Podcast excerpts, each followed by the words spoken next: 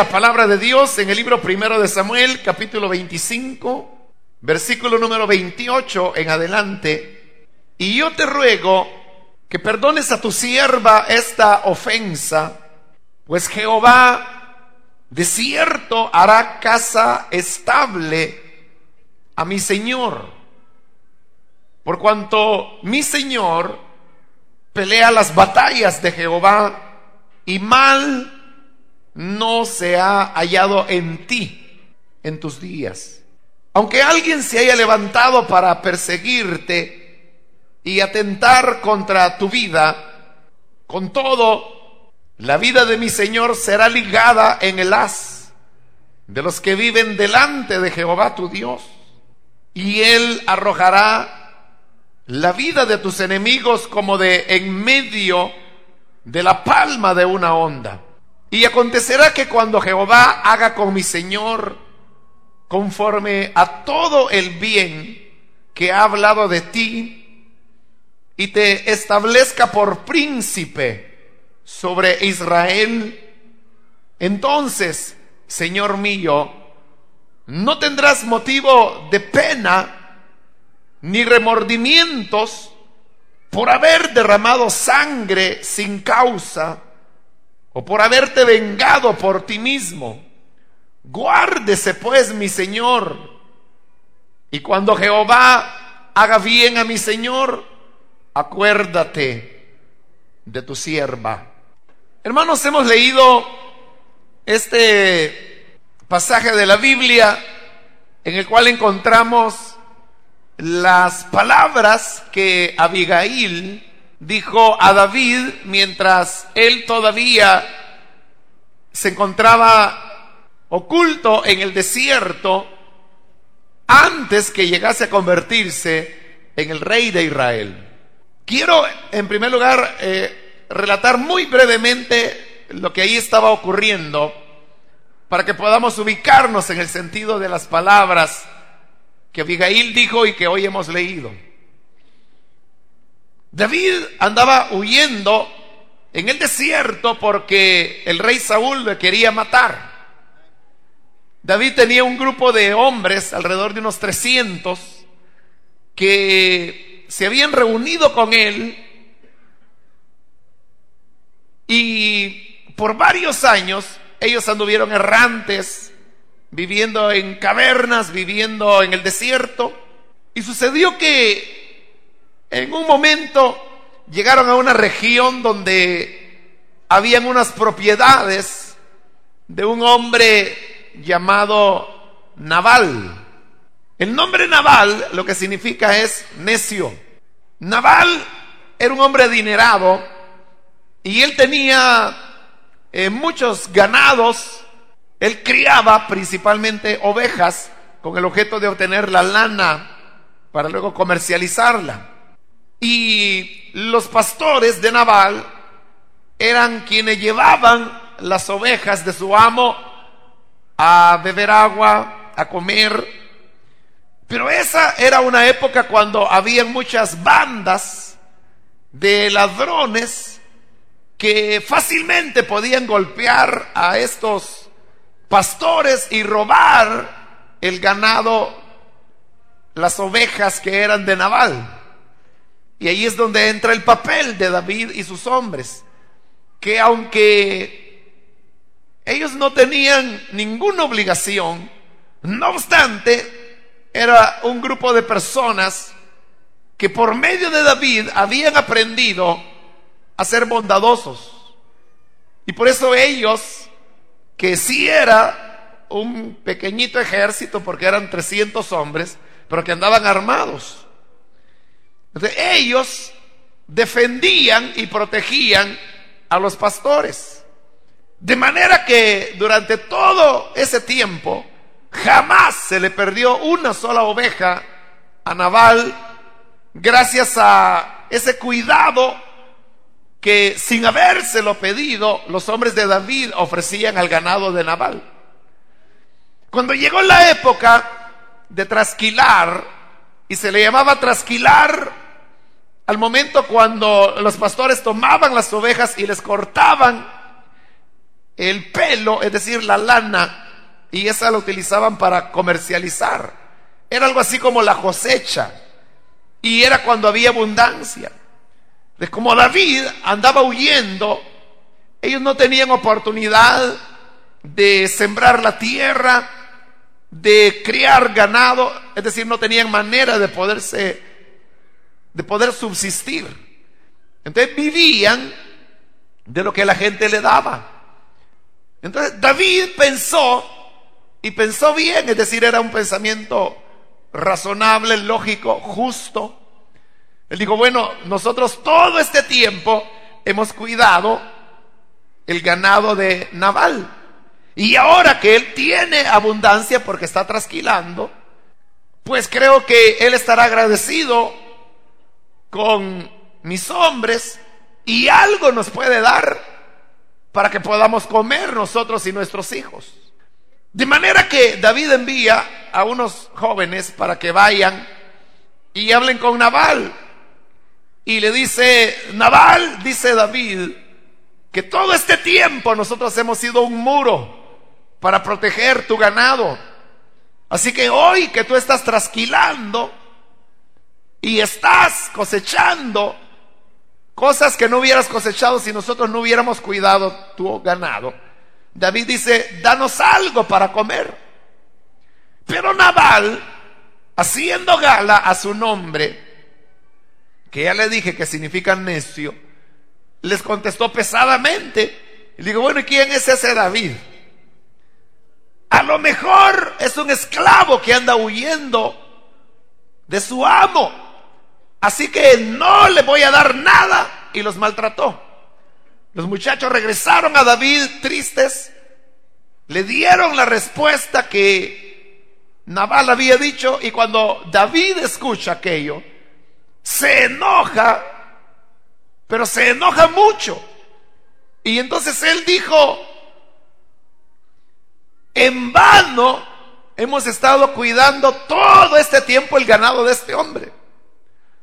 Por lo tanto, dijo yo, digo que por el Señor y por mi vida, no voy a descansar hasta que el día de mañana Naval y toda su familia estén muertos. Así que ordenó a sus 300 hombres armarse y dijo, vamos a matar a Nabal. Abigail era la esposa de Nabal. Y Abigail se enteró de lo que había ocurrido. Y Abigail dijo, bueno, David vendrá enojado. Entonces ella le dijo a sus criados que prepararan unos burritos donde le llevaba pan, donde les llevaba alimentos, donde le llevaba sustento y los envió adelante de ella y ella fue detrás hasta que llega donde David. Y al llegar a David es cuando Abigail le dice, David, tú no hagas caso de lo que este Naval te ha dicho, porque así como es su nombre, así es él se llama necio y realmente es un necio. Pero aquí viene ahora el razonamiento de Abigail, que es lo que nosotros hemos leído. En primer lugar le dice, yo te ruego que perdones a tu sierva esta ofensa, pues el Señor de cierto hará casa estable a mi Señor, por cuanto mi Señor pelea las batallas del Señor y mal no se ha hallado en ti en tus días. Primero Abigail comienza diciéndole que hasta ese momento la vida de David había sido impecable, había sido íntegra, porque le dice Abigail, no se ha hallado mal en ti en todos tus días. Hasta el día de hoy nada malo se conoce de ti, David. Eso era lo primero, lo que había sido la trayectoria de David. Una trayectoria de integridad. Pero en segundo lugar, y aquí viene lo más importante, comienza Abigail a hablarle a David del futuro que le aguardaba. Porque le dice, yo sé que llegará el momento cuando el Señor te dará una casa estable. Es decir, David llegaría a tener una familia estable en el sentido que no habrían sobresaltos, no habrían temores que le tomaran por sorpresa, sino que sería apacible la vida que Dios le daría a David en el futuro. Es cierto que en este momento, cuando Abigail le hablaba a David, David lo que menos tenía era tranquilidad. Porque todo el ejército israelita lo andaba buscando para matarlo. El rey Saúl quería la cabeza de David. Y él ofrecía recompensas por capturar a David. Y por eso es que David huía, se escondía en las montañas, en las cuevas, en los desiertos. Por eso le digo, la vida de David era cualquier cosa menos tranquila. Pero ahora le está diciendo a Abigail, mira, no siempre será así. Llegará un momento cuando el Señor te hará una casa estable. Le dice en el versículo 29 que aunque hay muchos que se han levantado contra él para atentar contra la vida de David, le dice que eso jamás ocurrirá. Porque le dice, tu vida está delante del Señor. Y el Señor siempre te protegerá. Y por el contrario, son tus enemigos los que serán arrojados. Pero tú al final serás librado. Esta mujer, Abigail, no era una profetisa, pero era una mujer que tenía mucha sabiduría. Y ella sabía que un hombre como David, que en todo había actuado íntegramente, como Dios, no habría de exaltarlo. Si lo único que puede estropear el futuro de una persona es la pérdida de su integridad.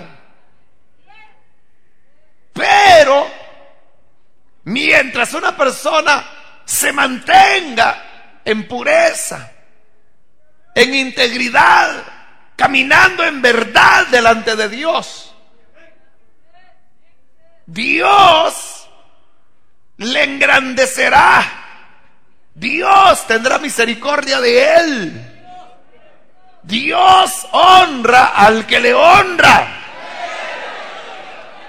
Y David había honrado a Dios con su vida. Por lo tanto, él le decía, tus enemigos jamás prevalecerán contra ti.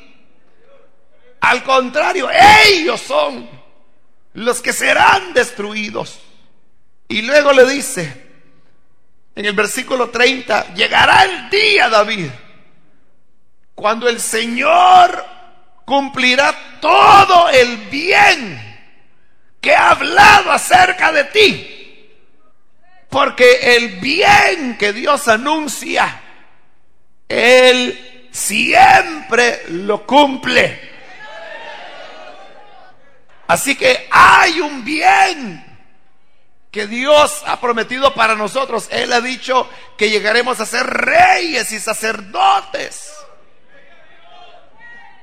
Pero aparte de eso, que es para todo creyente, repito, a veces Dios algo especial, algo particular, nos ha dicho. ¿A cuántos acá el Señor les ha anunciado algún bien para su vida futura?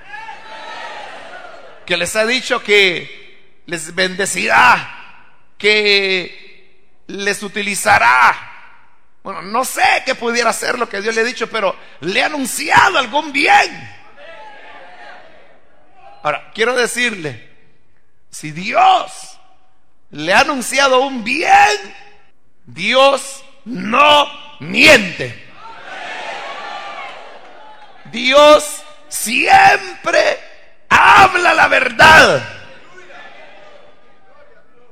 Y lo que Él ha prometido, lo cumplirá. Amén. ¿Usted lo cree, hermano? Aunque sea lo más increíble. Pero si Dios lo ha prometido, Él lo hará. Por eso, hoy Abigail le decía a David, el Señor cumplirá todo el bien que ha dicho acerca de ti. Pero aún más, porque había más.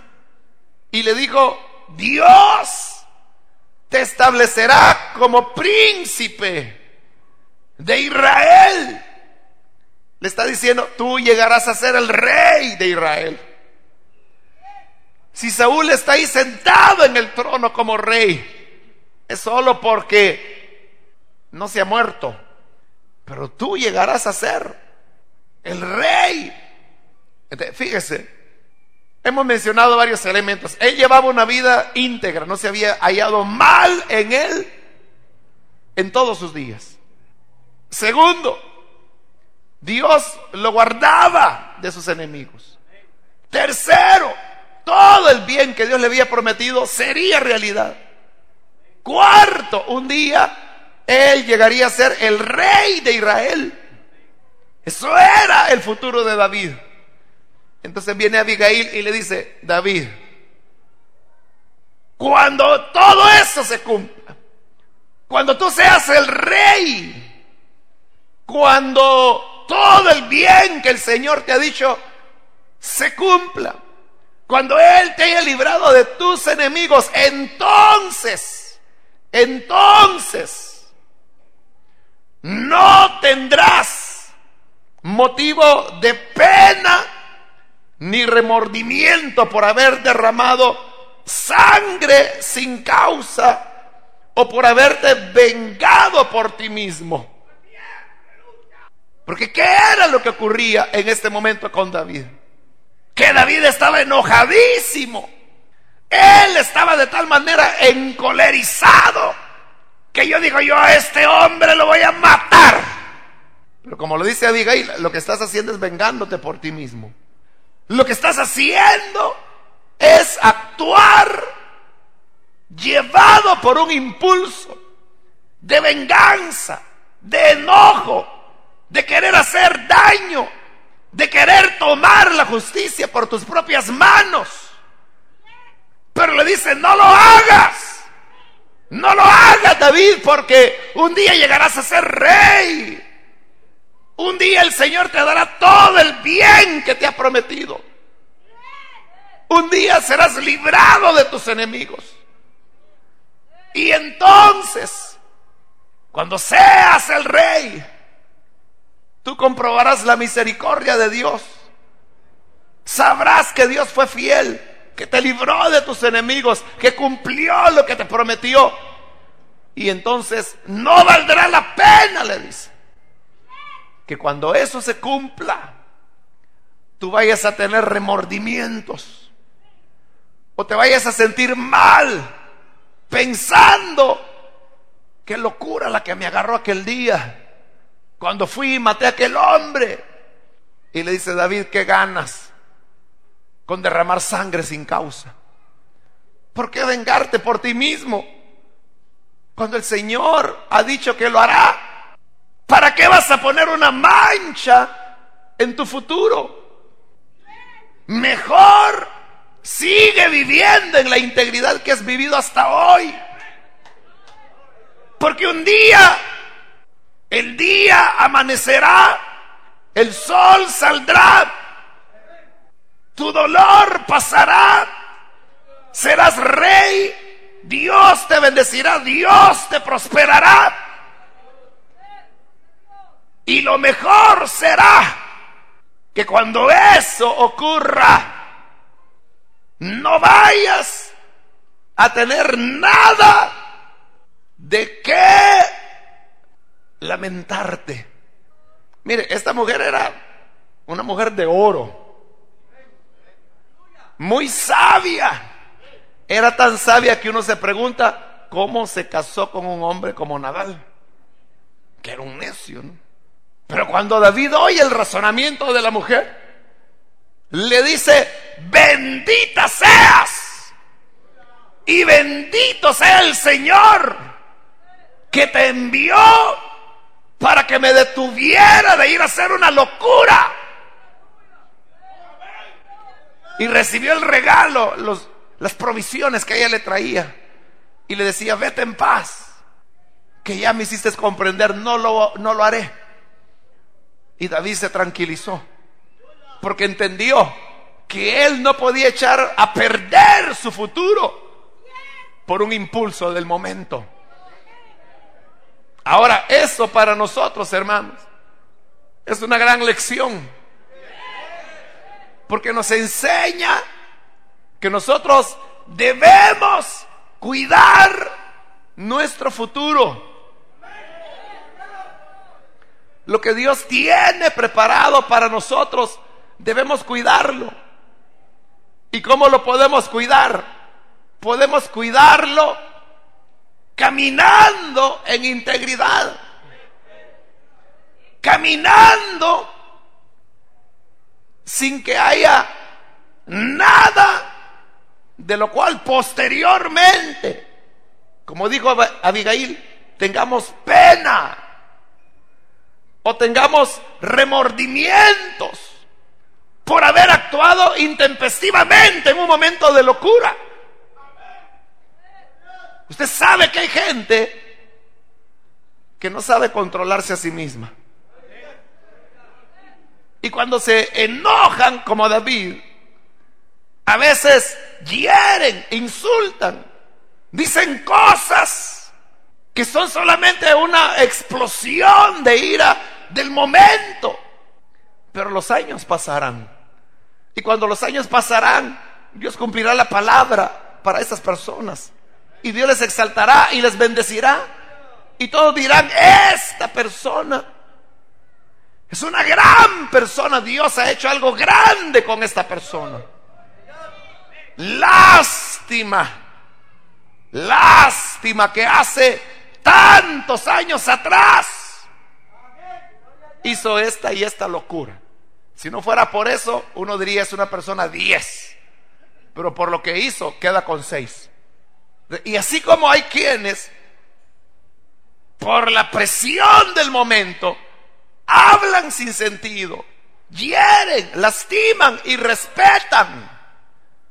Hay otros que, llevados por el impulso del momento, a veces golpean, a veces destruyen a una persona. Algunos matan, otros cometen inmoralidad sexual, llevados por un impulso momentáneo.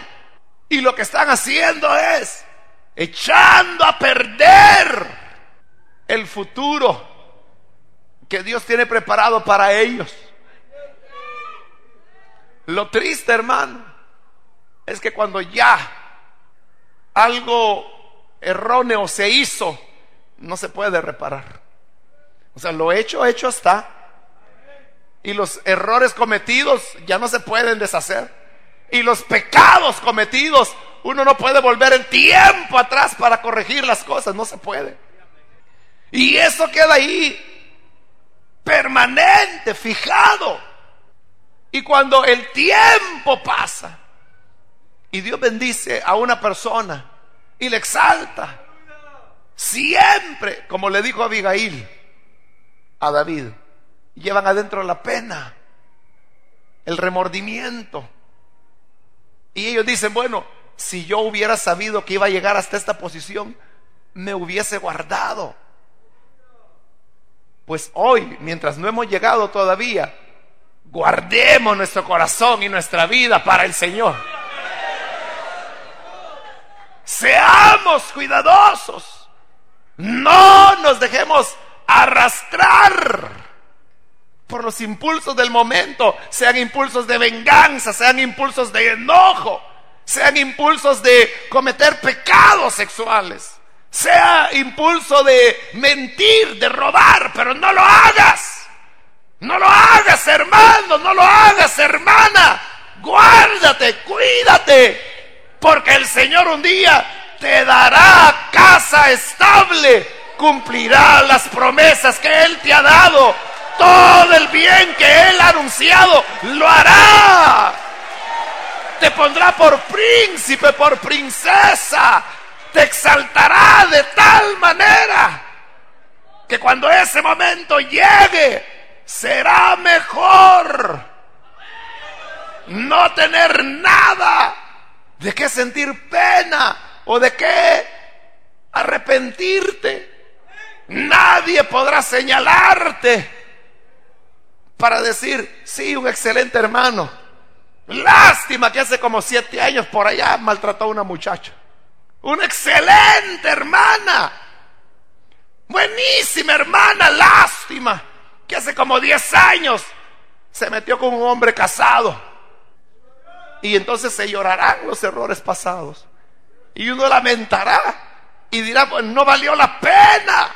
Fue una locura. Jamás debía haberlo hecho. La inteligencia hace que las personas comprendan las cosas que están ocurriendo en el momento. Pero la sabiduría nos hace entender las cosas que ocurrirán en el futuro. Y lo que Abigail tenía era sabiduría. Nosotros también debemos ser sabios y comprender a dónde Dios le llevará.